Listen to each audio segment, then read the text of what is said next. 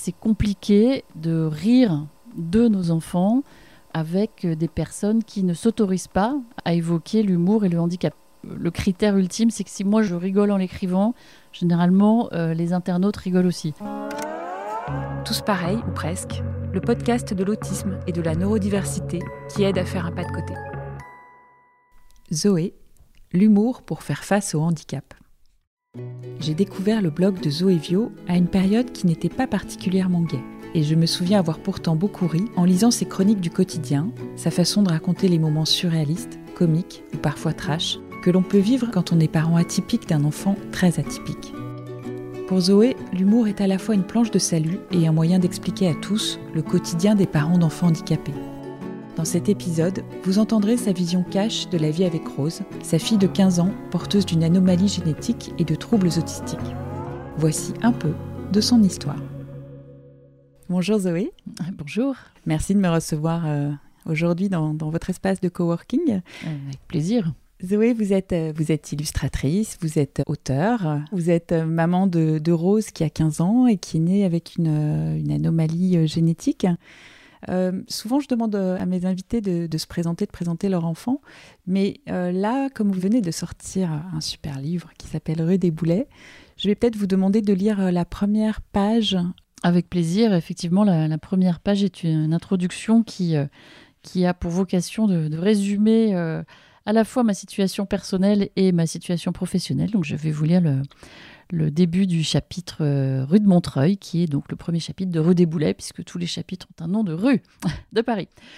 Alors, donc j'ai 44 ans, ressenti 26, et je vis à Paris, près de la place de la Nation. J'habite rue des Boulets. J'aime les brosses à dents dures, les matelas fermes, les serviettes rêches, les fromages qui puent, et toutes les petites surprises quotidiennes que la vie, ce cookie géant aux pépites de merde, nous envoie.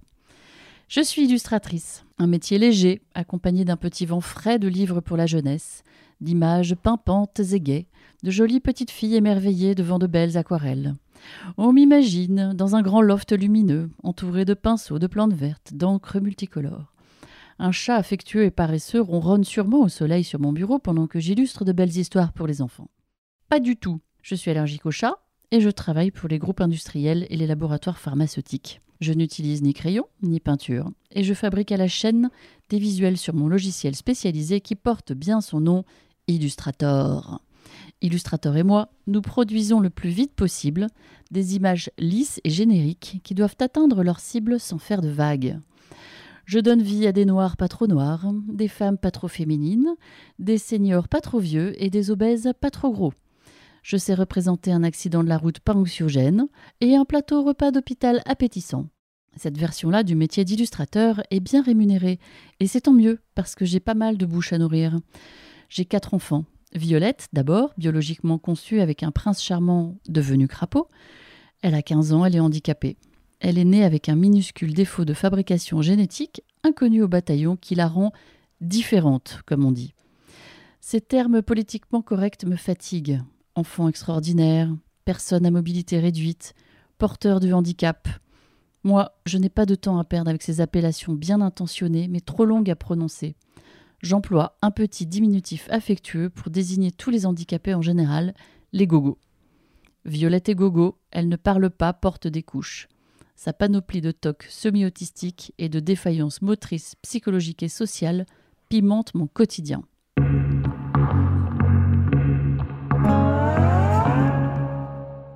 Donc là, le décor est planté.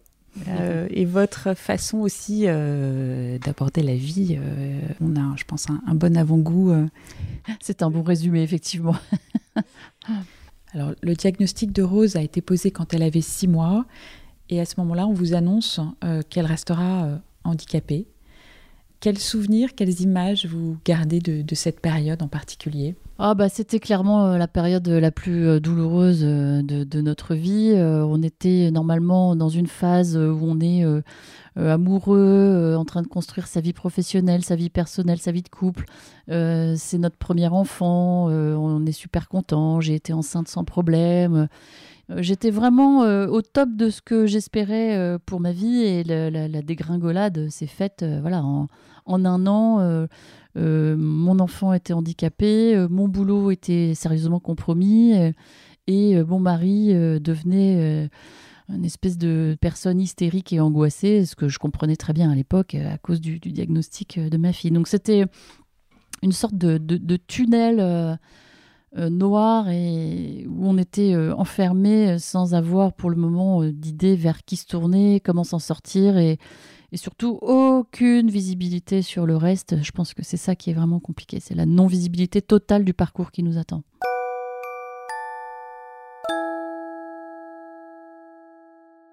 Dans ces moments-là, quand on lit votre livre, on, voit que vous ne trouvez pas beaucoup d'aide ni dans votre couple, ni dans votre travail. C'était quoi les ressources euh, dans lesquelles vous pouviez euh, puiser pour... Euh, Alors, pour ma part, j'ai eu trois ressources. D'abord, le CAMPS, où quand même on a été pris en charge de façon très professionnelle et très enveloppante, même si on ne savait pas du tout ce qu'ils faisaient dans la vie et pourquoi on était là et ce qu'ils allaient nous préconiser après, mais on était pris en charge. Mes amis, qui n'ont jamais, contrairement à ce qu'on peut entendre parfois, mes amis ne m'ont jamais laissé tomber, tout le monde s'est relayé pour m'aider. J'ai des amis qui sont venus garder Rose pour que je puisse aller faire d'autres choses. J'ai des amis qui m'ont indiqué des associations qui pouvaient un peu prendre le relais, m'aiguiller. Euh, ils ont continué à me proposer de, sortir, de boire des coups, de fumer des clopes, enfin de faire tout ce qu'il fallait pour que j'ai euh, une sortie de secours euh, régulière et, profitable. Et puis la, troisième chose qui m'a vraiment bien aidée, c'est d'être bien construite psychologiquement. Et donc ça, c'est mes parents. voilà, j'ai eu la chance d'avoir des parents qui m'ont très très bien élevée et qui ont fait de moi quelqu'un de très très solide.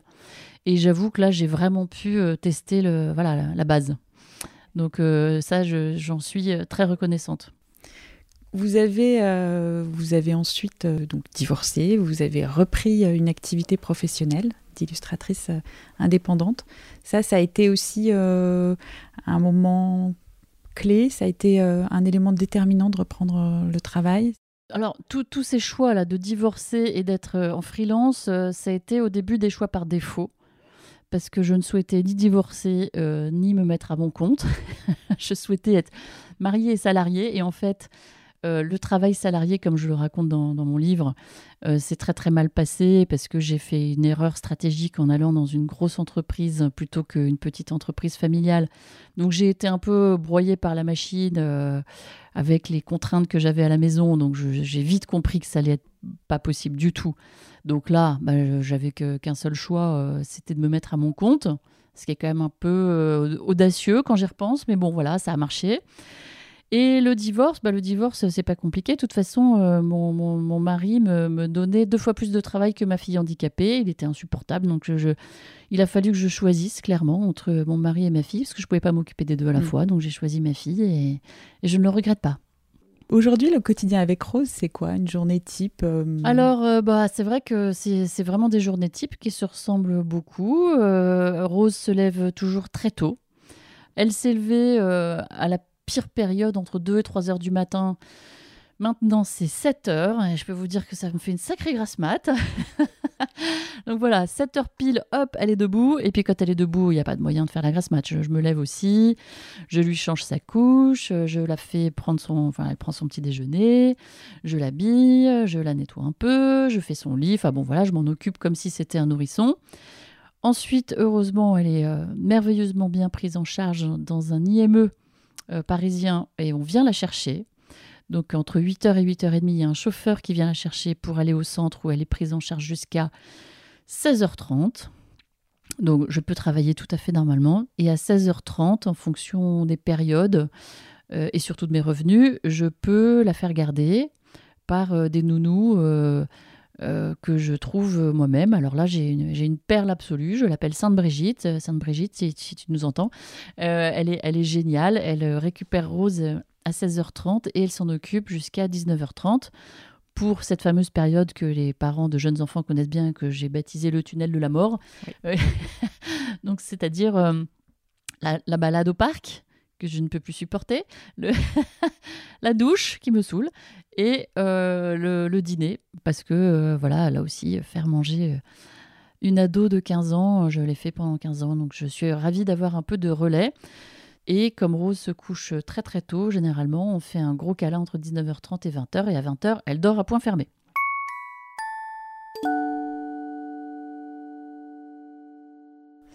Vous racontez votre quotidien euh, dans votre blog et, aussi dans votre livre avec euh, énormément d'humour. Alors euh, un humour plein, plein d'amour, plein de tendresse et aussi un humour assez décapant, parfois trash.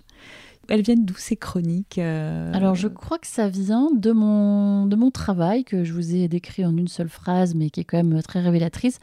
en tant qu'illustratrice, je, travaille pour des sujets assez lisses, assez consensuels et je fais euh, voilà, des, images euh, qui n'ont pas beaucoup d'aspérité, en tout cas en termes de contenu, ce qui est normal, hein, puisque c'est ce que je vends. Je vends des choses euh, très didactiques, très pédagogiques, et donc évidemment, il n'est pas question de faire des personnages déformés ou moches ou rigolos. mais au bout d'un moment, moi qui ai donc cet humour assez sarcastique bien implanté, en moi, je me suis dit, bah, j'y trouve pas mon compte, j'ai envie de m'exprimer différemment. Et donc, euh, j'ai euh, commencé ces, articles de, blog. Et au fur et à mesure des nouvelles illustrations, j'ai eu envie de, d'écrire des choses sous les nouvelles illustrations. Et finalement, on arrive à un stade où il y a plus de texte que d'images et où les images me demandent un peu de travail et de concentration, alors que le texte, finalement, est venu euh, un peu au fil de la plume comme ça.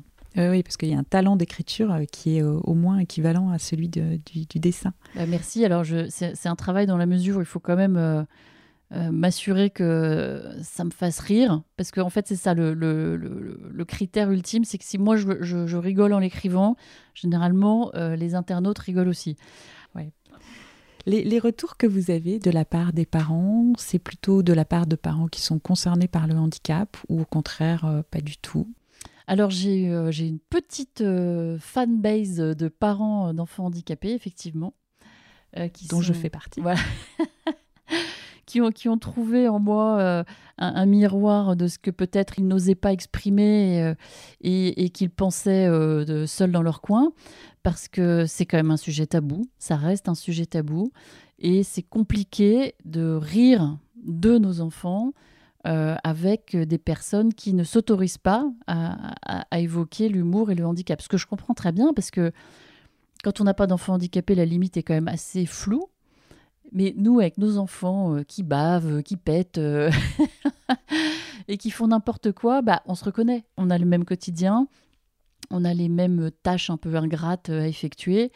Et du coup, bah, on, voilà, on s'autorise à, se raconter nos anecdotes entre parents d'enfants handicapés et on, rigole sacrément. Donc oui, voilà, j'ai une petite euh, communauté euh, qui me dit, oh là là, c'est exactement, Rose, elle a fait exactement la même chose que Pierre, elle a fait exactement la même chose que Valentine. On, se raconte nos histoires et souvent j'utilise aussi leurs anecdotes pour enrichir les miennes. Donc je les remercie. Et les gens qui sont extérieurs Alors les gens extérieurs au, monde du handicap, ils sont encore plus fans parce que eux, ça leur, offre un confort euh, intellectuel euh, à propos d'un sujet sur lequel il ne serait jamais allé. En fait, je dédramatise euh, la considération du handicap et je les comprends très bien. Quand, on n'a pas d'enfant handicapé, on ne sait pas du tout ce qu'on peut dire, demander, envisager avec un enfant dont on ne connaît pas la sociabilité. C'est très compliqué. Alors moi, avec mes gros sabots là, qui leur balancent un peu mon intimité euh, humoristique, ils se disent bon, bah clairement, euh, on, peut au moins parler, on peut au moins se renseigner, on peut au moins poser des questions. Donc les gens euh, n'ont plus ce, enfin le tabou tombe un peu, et, les personnes qui sont pas du tout concernées par le handicap osent me parler de Rose me posent des questions, me demandent comment elle a fait ci, comment elle a fait ça, et puis surtout, ils, se marrent parce qu'en fait, ce qu'elle fait, Rose, de temps en temps, c'est très drôle. Et, le hiatus qu'il y a entre la vie normale et les incidents provoqués par le comportement bizarre euh, de ma fille euh, fait clairement des, situations assez comiques dont les gens me remercient de parler en fait. Quand ils sont émus, ils s'intéressent. Et c'est normal, on est tous euh, construits pareil. Mais moi, je, réussis à émouvoir, et c'est là ma grande fierté, avec l'humour. Parce qu'on essaye toujours, d'habitude, d'émouvoir les gens avec le pathos. Et ça, moi, je suis contre. Je trouve que le pathétique, le, caritatif et tous ces milieux-là sont très, très utiles pour des sujets euh, de, collecte de fonds, de sensibilisation gouvernementale, etc. Mais moi, si je veux qu'on s'intéresse euh, ce que je raconte, je trouve que le meilleur moyen d'émouvoir les gens, c'est vraiment de les faire rire. Et surtout, de temps en temps, j'ai des réactions émues à des choses que je n'ai même pas provoquées. Les gens me disent Oh là là, j'ai été hyper émue par ton dernier poste. je dis Mais c'était du pipi caca et du et de la grosse anecdote qui tâche. Ils m'ont dit mais oui, mais on comprend, on comprend tout ce qu'il y a derrière et du coup on est ému. Je dis bon bah voilà. Oui, parce que c'est raconté de façon extrêmement drôle, mais sans édulcorer euh, toutes les difficultés. Oui, sincère surtout. Il faut être sincère parce que dès qu'on transforme un peu les choses qui se passent dans nos vies, euh, bah voilà, on retombe sur du formaté. Alors que là, c'est de la tranche de vie bien brute.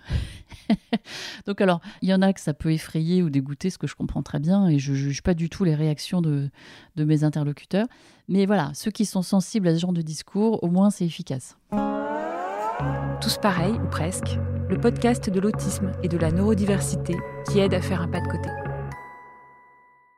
Vous êtes divorcé du père de Rose et vous avez refait votre vie avec un homme qui partage votre quotidien. Est-ce qu'il y a des prérequis, entre guillemets, pour y arriver? Oui, il faut absolument, et ça je, mesure la difficulté de ce que je préconise, mais il faut absolument décentrer sa vie de son enfant handicapé. Je, vois trop de, mamans, euh, malheureusement, très très très très très centrées sur leur enfant, ce qui est génial dans un sens et obligatoire aussi, parce que de toute façon on n'a pas le choix. Mais je pense qu'il faut arriver à garder une partie de cerveau disponible pour euh, une autre vie que ce soit euh, sentimental, social, euh, amical euh, ou même tout simplement personnel. Alors j'entends d'ici, ah ben elle est marrante celle-là, c'est facile, mais quand on n'a pas le choix et que on a l'enfant à plein temps, je dis mais vous savez moi mon, ex-mari il est parti vivre à l'étranger, donc je, je, mesure bien ce que c'est d'être seule. Je l'ai été pendant deux ans avec ma fille. Mais peu importe, il faut absolument euh, taper à toutes les portes, euh, mobiliser les, parents, euh, les beaux-parents, les ex-beaux-parents, qui vous voulez, mais il faut absolument pour avoir une santé mentale saine, se ménager des créneaux hors handicap, hors enfant. et c'est vrai d'ailleurs pour les, mamans solo d'enfants pas handicapés. Hein. et, quand vous dites taper à toutes les portes, c'est ce que vous avez fait Parce que vous ah bah racontez dans le livre, je crois, il y a aussi, par exemple, que vos parents sont des retraités extrêmement actifs et que même parfois, quand vous les sollicitez, ils, ont aussi une vie très très remplie. Donc, euh, vous, en tout cas, vous, vous avez euh, et vous continuez à oser euh, demander, demander ça, comme vous dites. À... Non, alors évidemment, je fais la maline là à votre micro, mais non, ça a été très compliqué de mobiliser mes parents, qui sont d'excellents parents et des grands-parents assez pas terribles. parce que justement, ils sont toujours par monts et par vaux, ils ont toujours autre chose à faire, hein, ce que je comprends très bien, parce qu'ils sont jeunes, en bonne santé et qu'ils ont les moyens de voyager, euh, aller voir des expos tout le temps, donc euh, grand bien leur face. Mais effectivement, j'ai un peu de mal à mobiliser euh, les troupes autour de ma fille. En revanche, j'ai accepté tout ce qui se proposait, même si au début ça a été compliqué. Je vous donne un exemple. j'ai une très bonne amie qui m'a dit écoute, moi je veux vraiment t'aider. Et je voudrais garder Rose un week-end entier, du vendredi après-midi au lundi matin. Oh, oh, j'en menais pas large parce que je me suis dit, mais elle, elle y connaît rien. En plus, Rose, à cette époque-là, avait un corset rigide, compliqué. Il fallait arriver à mettre la couche par-dessus. Elle prenait un, dosage de médicaments assez euh, important. Euh. Bon, enfin, je me suis dit, oh là là, l'usine à gaz, elle va jamais y arriver, l'enfer et tout. Et je me suis dit, non, mais stop. Tu dis oui. Et elle se démerde. Voilà, en fait, c'est ça, le, c'est ça le secret. Il faut dire, elle est de bonne volonté, elle veut bien garder ma fille pendant un week-end entier. C'est, une occasion en or, ça ne se refuse pas. Je vais me débrouiller pour être joignable, si jamais vraiment il y a une catastrophe. Mais sinon, je vais au cinéma, je vais voir mes copines, je vais boire un coup, euh, je, vais penser à, à, autre chose. Et si vraiment elle est en galère, elle m'appellera. Et ça s'est super bien passé. Et tant pis si Rose n'a pas mangé euh, exactement mm. ce dont elle a l'habitude. Et si elle a dormi sur un matelas par terre, on s'en fiche. Elle a survécu. et moi, j'ai fait autre chose. encore plus. Voilà. Donc, il, faut vraiment euh, saisir les opportunités, même si on a peur, même si c'est compliqué, euh, même si on n'est pas à l'aise. Il faut confier nos enfants à ceux qui veulent bien les garder, aux associations de répit. Il faut vraiment pas hésiter. vous avez un nouveau compagnon qui lui-même a trois enfants, que vous nommez euh, très justement les tout faits. Comment ça s'est passé euh, entre eux et Rose et comment vous leur avez euh, expliqué?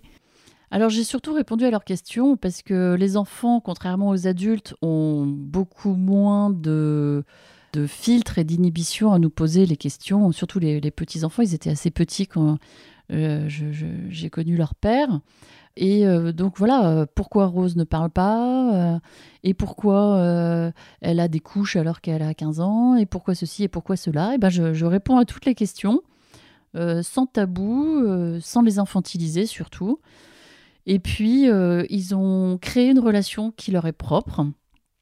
On ne les a qu'un week-end sur deux, donc c'est quand même une relation assez épisodique et qui permet d'être de bonne qualité. Évidemment, ils n'ont pas les soucis du quotidien avec elle, hein, ils la voient qu'un week-end sur deux.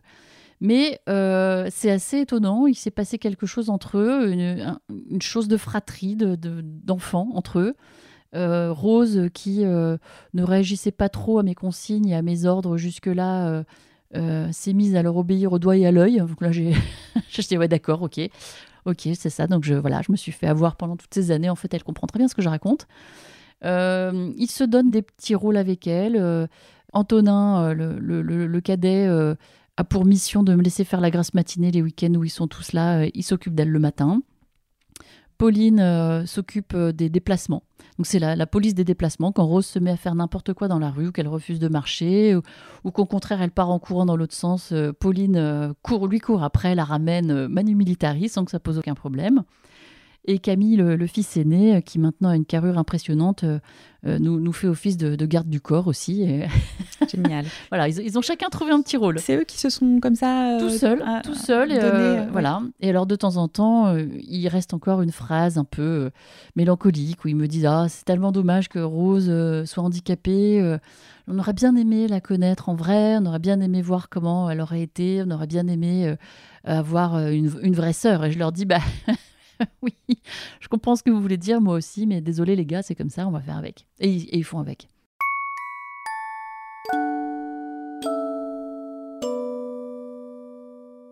Vous m'avez parlé de cette super babysitter qui est une clé pour votre équilibre, les, aides que vous pouviez avoir de la part de, vos amis.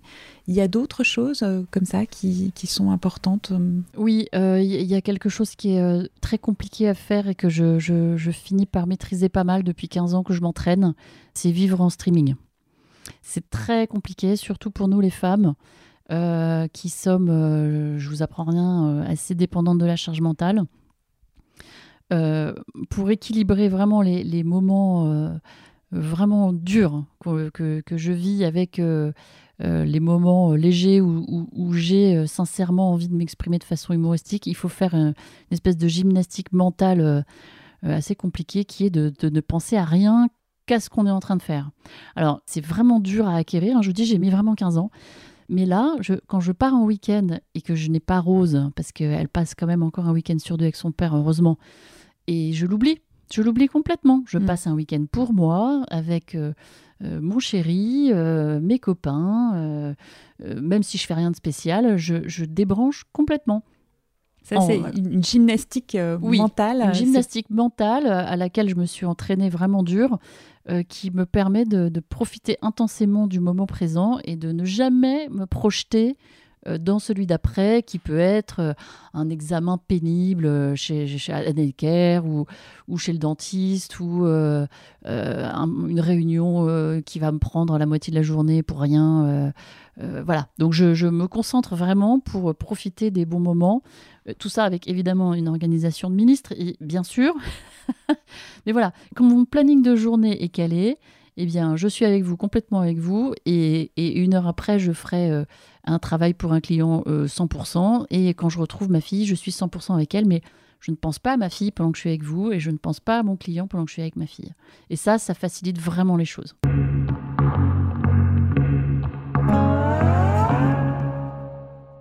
Vous avez un regard assez euh, positif sur ce qui existe Rose. Mm. Euh, là aussi, euh, c'est une façon de dénoter du discours ambiant qu'on peut entendre. C'est c'est un choix, là encore, d'être optimiste ou c'est aussi parce que c'est une réalité C'est une réalité. Franchement, je, suis optimiste de nature.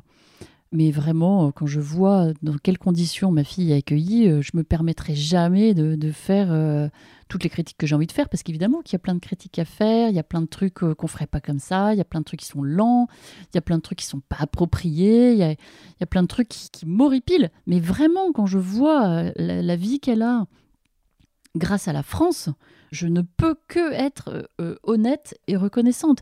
Elle a un IME euh, qui est canon. Alors c'est difficile d'avoir une place en IME, je dis pas, hein, mais maintenant qu'elle y est, l'IME est top, c'est propre, tout est aux petits soins, les éducateurs sont des personnes fantastiques, tout est absolument huilé, magnifique, avec les ratés qu'il y a à droite à gauche, mais comme tout le monde dans la vraie vie.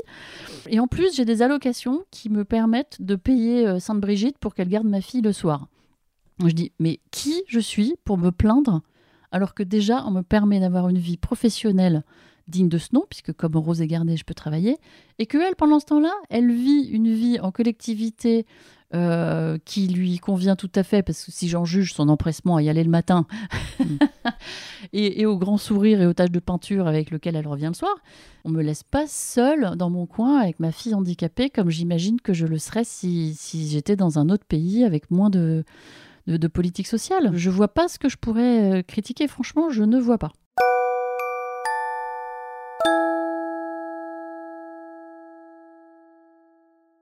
Pour terminer l'entretien, euh, j'aime bien poser des petites questions très courtes. Ok. La, dernière fois que Rose vous a fait rire euh, C'était hier soir. je, je, lui demande, comme tous les soirs, d'enlever elle-même ses chaussons avant de se mettre au lit. Elle ne le fait jamais. Et hier, elle m'a regardé d'un air excédé et elle a fait un mouvement que je ne pensais pas euh, dont elle était capable. Elle a enlevé ses chaussures avec euh, le talon des pantoufles avec les, orteils de l'autre pied et avec un air genre ah tu me gonfles. Donc évidemment c'était pas très éducatif, mais j'ai explosé de rire. J'ai dit mais t'es vraiment gonflé. et, la dernière fois que, que vous avez été fière d'elle?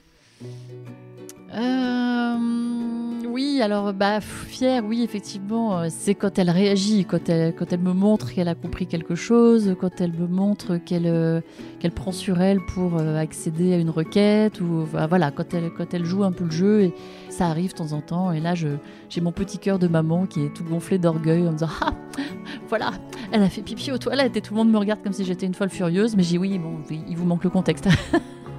Ma fille de 15 ans fait pipi aux toilettes. Wouhou Tous pareils, ou presque, le podcast de l'autisme et de la neurodiversité qui aide à faire un pas de côté.